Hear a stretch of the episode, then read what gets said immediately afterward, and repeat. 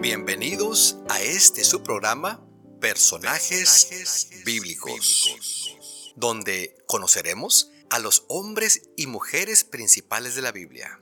Hombres y mujeres a quienes Dios utilizó a través de los siglos para llevar a cabo su plan soberano. Es mi deseo que estas mini biografías lo estimulen a leer y a estudiar las vidas de las personas que fueron clave en la obra de Dios dentro de la historia. Nuestro objetivo es ofrecer una breve visión general de la vida de los personajes bíblicos sea usted, bienvenido.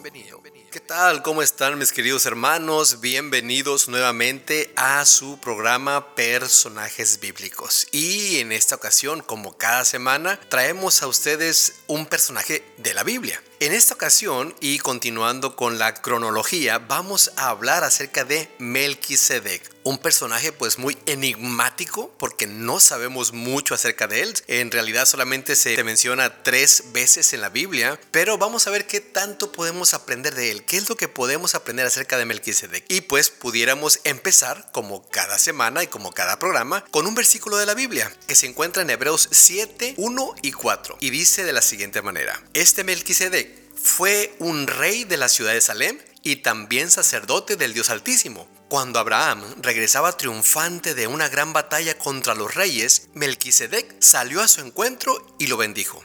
Consideren entonces la grandeza de este Melquisedec. Incluso Abraham, el gran patriarca de Israel, reconoció esto al entregarle la décima parte de lo que había capturado en la batalla. Y bueno, eh, Melquisedec este rey de paz, como su nombre lo indica, es muy interesante porque, bueno, él gobernó en Salem, lo que sería más adelante eh, la futura Jerusalén, y pues la ocupación de él era rey por supuesto de Salem y sacerdote del Dios Altísimo. ¿Cuáles eran sus fortalezas? ¿Cuáles eran sus logros? Bueno, él fue el primer rey que también fue sacerdote de las escrituras, un líder con el corazón en sintonía con Dios. Él sabía muy bien animar a los demás a que sirvieran a Dios con toda sinceridad. Su carácter reflejaba, por supuesto, su amor por Dios. Es el personaje del Antiguo Testamento quien nos hace pensar, por supuesto, en Jesús, y algunos hasta creen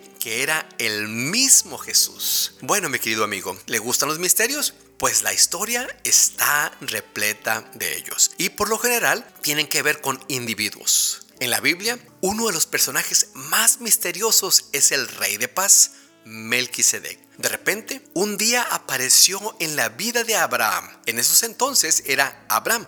Todavía Dios no reconfirmaba el pacto y le cambiaba el nombre a Abraham. Y bueno, nunca más se volvió a saber de él. Sin embargo, lo que sucedió ese día iba a ser recordado a través de toda la historia y pues se convertiría en uno de los temas de la carta a los hebreos en el Nuevo Testamento. Sabe, mi querido amigo, este encuentro entre Abraham y Melquisedec fue de lo más singular. Aunque ambos eran extranjeros y no se conocían, poseían una característica muy importante. Ambos adoraban y servían al único Dios que creó los cielos y la tierra. Sucedió durante un gran momento de triunfo para Abraham acababa de derrotar a un ejército y de liberar a un gran número de cautivos. Si Abraham tenía alguna duda en cuanto a quién le pertenecía la victoria, por supuesto, Melquisedec se lo aclaró cuando declaró en Génesis 14:20 de la siguiente manera, bendito sea Dios altísimo, que derrotó a tus enemigos por ti. Abraham por supuesto, reconoció que aquel hombre adoraba al mismo Dios. Y sabe otra cosa,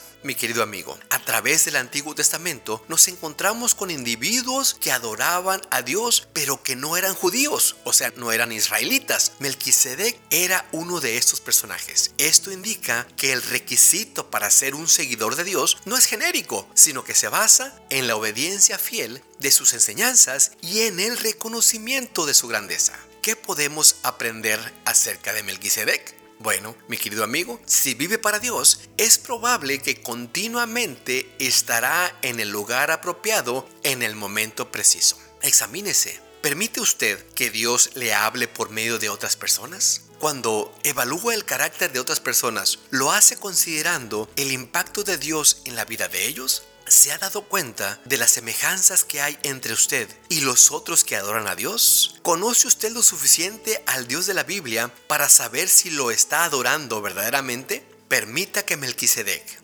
Abraham, David y Jesús, junto con muchos otros personajes de la Biblia, le enseñen acerca de este gran Dios, creador del cielo y de la tierra. Dios quiere que usted sepa cuánto lo ama. Él quiere que usted lo conozca personalmente. Si contestó con sinceridad que Dios, usted vive para Él.